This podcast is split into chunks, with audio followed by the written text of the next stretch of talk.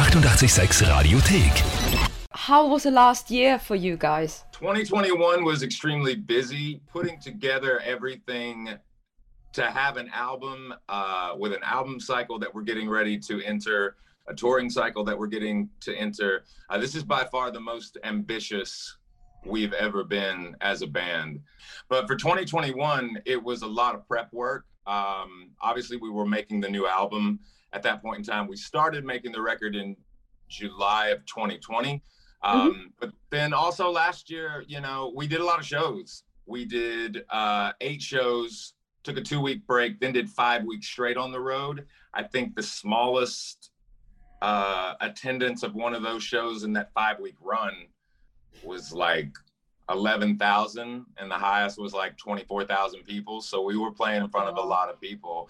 And then, uh, so a lot of, in answer to your question, a lot of prep work for, for this year. How did it feel playing live again in front of an audience, in front of so many people?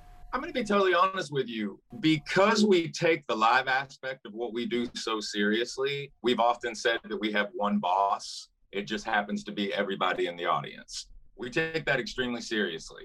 Um, and, you know, with public health and safety and things of that nature and security and just everyone's mental and physical health, we were always on point with that before COVID 19 and a pandemic happened. You know, the safety of the audience is always the number one thing. But, you know, you had to figure out exactly how to handle these types of shows because they were large. You were still technically in the throes of a public health crisis because remember, this is a pandemic and uh, that means it's global, it's not just in the United States. For us, um, I always get nervous when I walk on stage, even doing this 20 years in. Um, really? I would be concerned if I didn't get nervous. It's always, I'm always like, give me through the first chorus. As soon as I'm okay. in the first chorus of the first song, I'm good. To be in front of that many people, um, it was very joyful, to be honest with you. You try to make maintain you know where you were at the beginning of your career and how much it meant that you were actually going to be able to walk on a stage and play your music to a public you know as it's grown over the years and you don't want to lose that spark. So for us you know going on stage and seeing that many people that part didn't change you know. We're up there to perform and to present a show to the people and that's exactly what we did and that's what we're going to continue to do as long as we can and we always took going to concerts for granted. Do you appreciate it more to be able to be on stage now?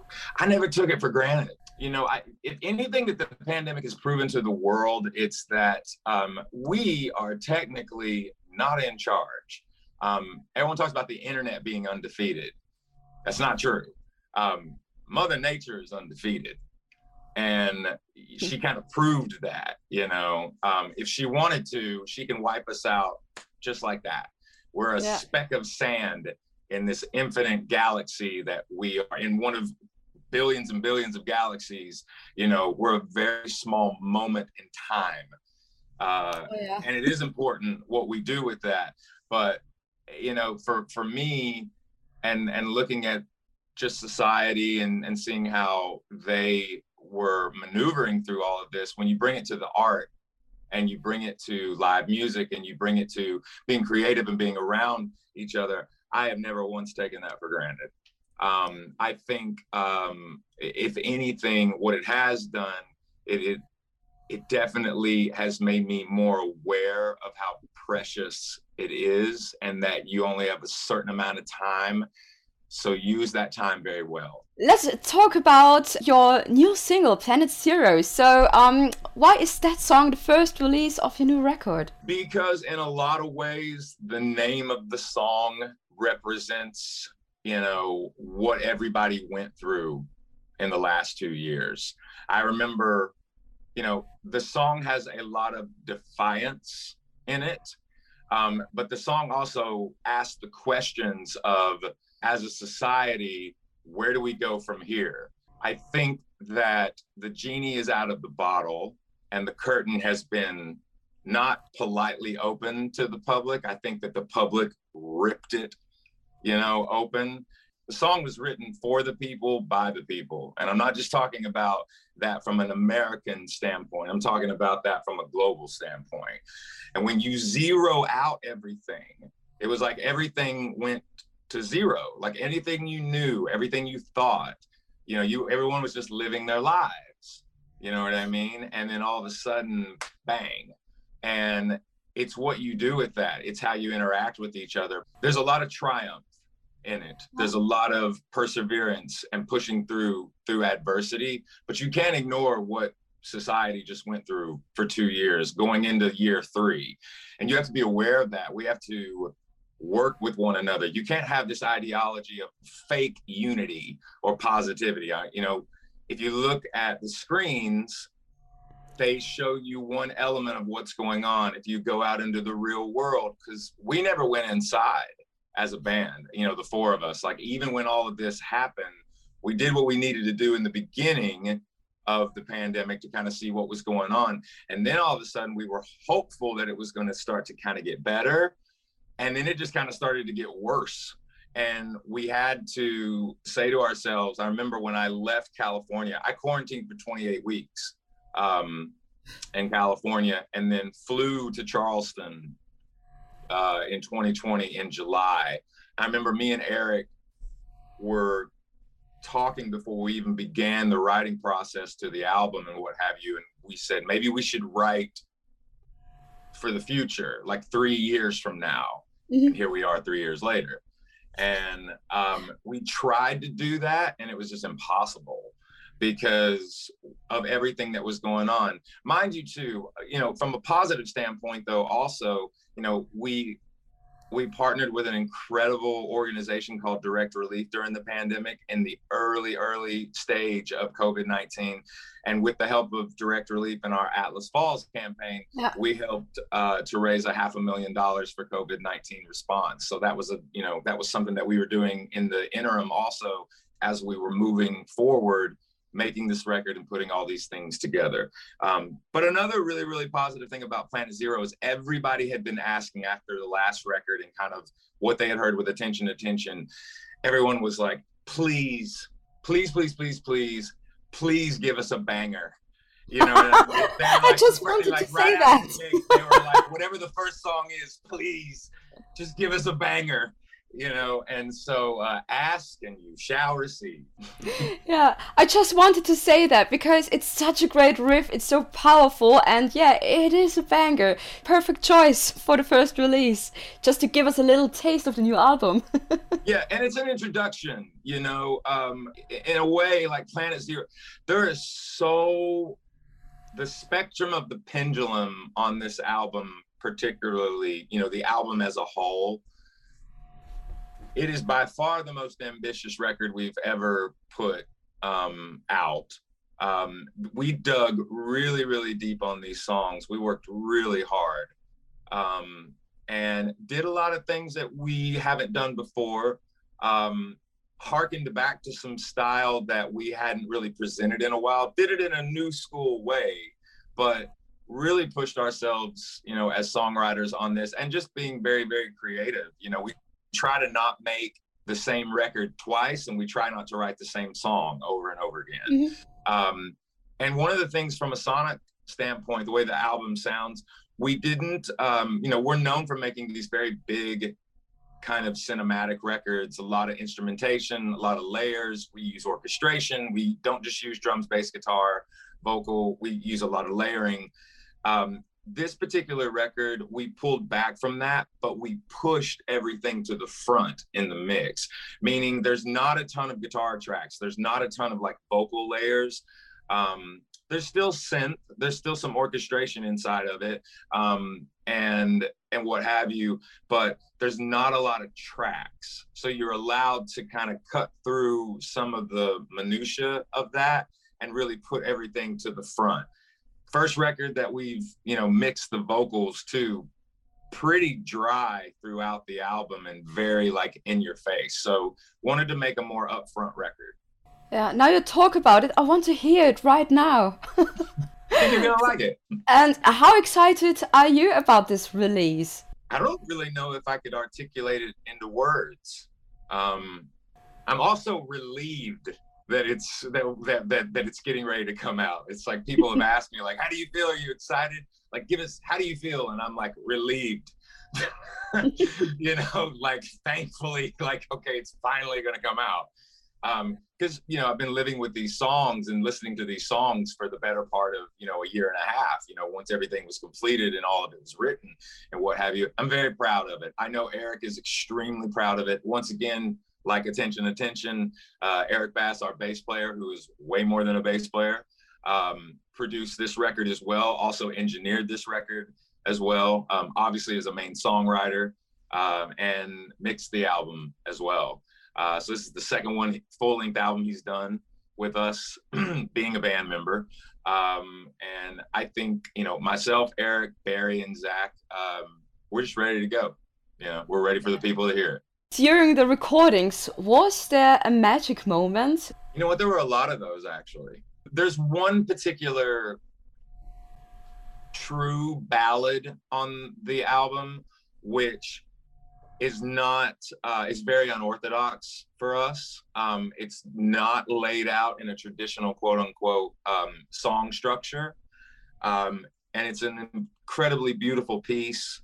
Um, it's uh, I, have never really heard anything like it uh, from any other artists, at least in this time frame. Um, it is piano centric, but then it takes you on this different journey like in the back half there's that and then uh yeah man there's i can't i can't drop a bunch of names just yet of the the names of the songs um but there were a lot of very very uh, uplifting moments and there were a lot of special moments where it's like you know hey i'm there's one song in particular where zach in the writing session when we finished the vocal and we were done with the song before it went to mix um Zach looked at everybody in the band and was like, I want everybody to remember this moment because uh, we may have um, we may have just written something that will uh, not only change the trajectory uh, of our career in a good way, but hopefully uh, brings a lot of joy to people when they hear it.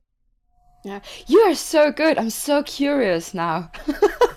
I wouldn't say it. I wouldn't say it if it wasn't true. Um, you know, the, the one thing about us is that I think that if anybody asked, you know, describe Shinedown in one word, uh, I think that word would be honest. Because once again, going back to the to the fan base, which is the sole reason we are who we are and where we are. We give all the glory to the audience because they've given us a platform to be ourselves, and we want them to be themselves as well. Um, but uh, yeah, I mean, in a lot of ways, I, I, have to say we're we're very lucky to be able to do what we do. But you know, a lot of that comes back to the audience, and I think they would tell you whether they've been there from the beginning or they're just kind of finding out who we are. If you had to describe the band in one word, I think they would say honest, because that's what we've always tried to be. The yeah. new album always is a new chapter, yep. and due to the pandemic, what was it a typical record to make? I love how Zoom calls. Yeah, we got the fire alarm in the hotel. I love it. you know what? It's a really, really beautiful day outside. So what I'm gonna do, watch this, because I'm in beautiful Los Angeles right now. I don't know if you can see it behind me. Actually, you can't because it's, oh. it's blurry. Yeah, so but we'll it's do, blue sky. I know. Yes, we got blue skies back there. But but you're safe. Although there's oh yeah yeah yeah, it's just a fire test. alarm. It's a test. But they were gonna probably start dinging the bell and everything else. They got like everybody here checking the fire alarm. See, okay. I love this interview. yeah, I get to see some sun. It was so so cloudy today here in Vienna. So thank you so much for bringing it's blurry sun. back there, though, isn't it? Um, so where were we? Due to the pandemic, um, was it a typical record to make, or was it completely different because you have to handle everything differently? I don't necessarily know if it was a difficult record to make. It was definitely a challenging record to make just because, um, you know, one major thing that we did, like I said, I came to Charleston in, um, it was July of 2021 or uh, July of 2020. And then ultimately, so we were in Eric's kind of home studio that he had built out. And we started demoing and, and what have you. But then we realized because as we were getting more of the songs done, we started to ask the question, okay, well, we can't go into any studios right now because they weren't letting anybody in. You got to remember this was still 2020.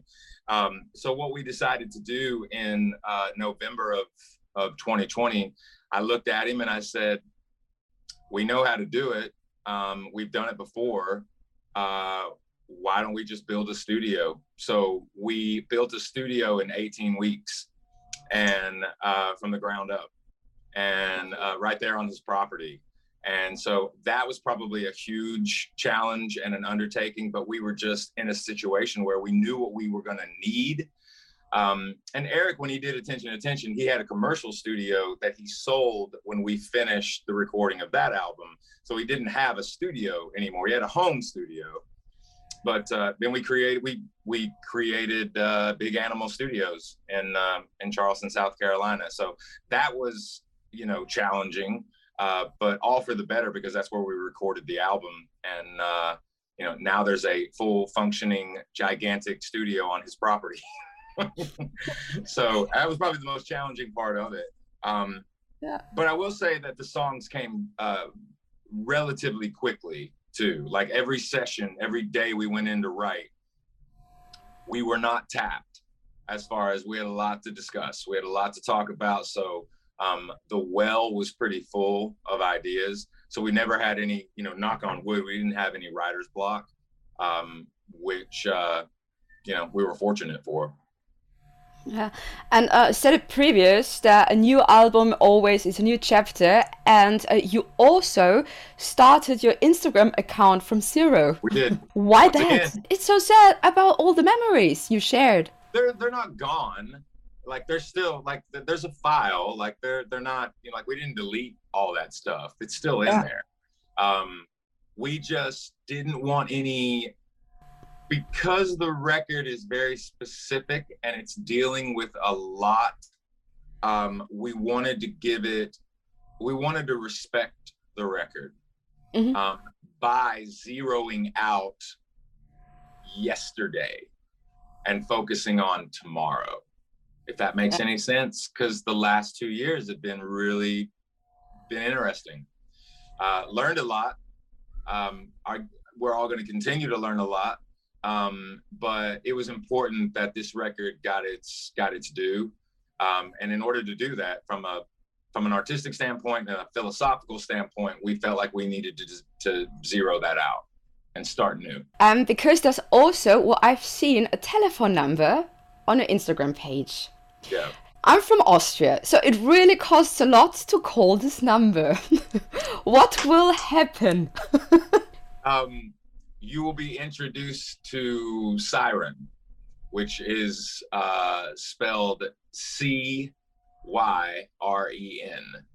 Uh, okay. And Cyren acts as if she has, uh, I should say he or she, because you really can't tell. Mm-hmm. Um, Cyren acts as if he or she has your best interest and wants to kind of help you with things and get you comfortable with this new world and society and all these things. Cyren does not have your best interest in mind at all. But she's he or she is very intriguing. Cyren is an integral part of the album when okay. you'll hear the album in its entirety. We don't write quote unquote singles and then put them out. You know, we understand the new school idea and the ideology of, you know, the way people consume music and, you know, fast, boom, bang, give it to me, give it to me quick, give it to me new, move on. It's all fine and good if that's the way you want to be. For us, we, you know, an album is a snapshot in time of that artist that's why I have such a respect for Adele and what she did on Spotify. I, people don't need to get up in arms that they can't do shuffle anymore on their on their Spotify play. You can still do it, but on the album page of the album, you have to listen to it the way it was laid out. That's all she did, which I think is really really rad of her.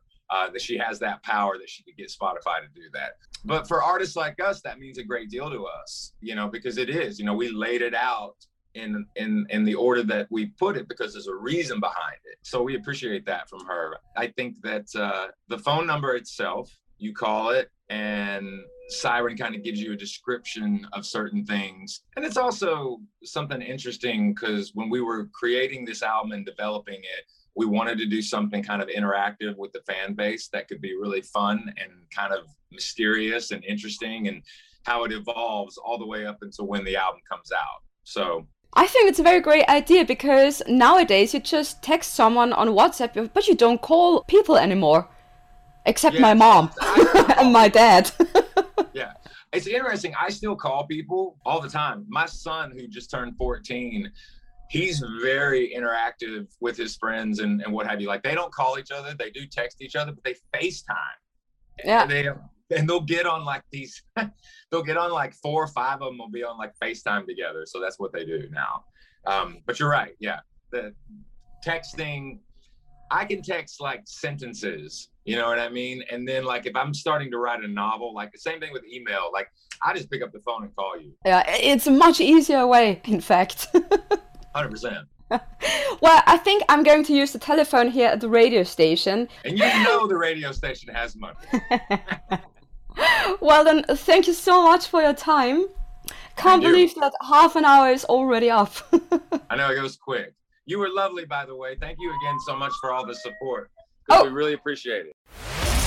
Die 886 Radiothek. Jederzeit abrufbar auf radio886.at. 886!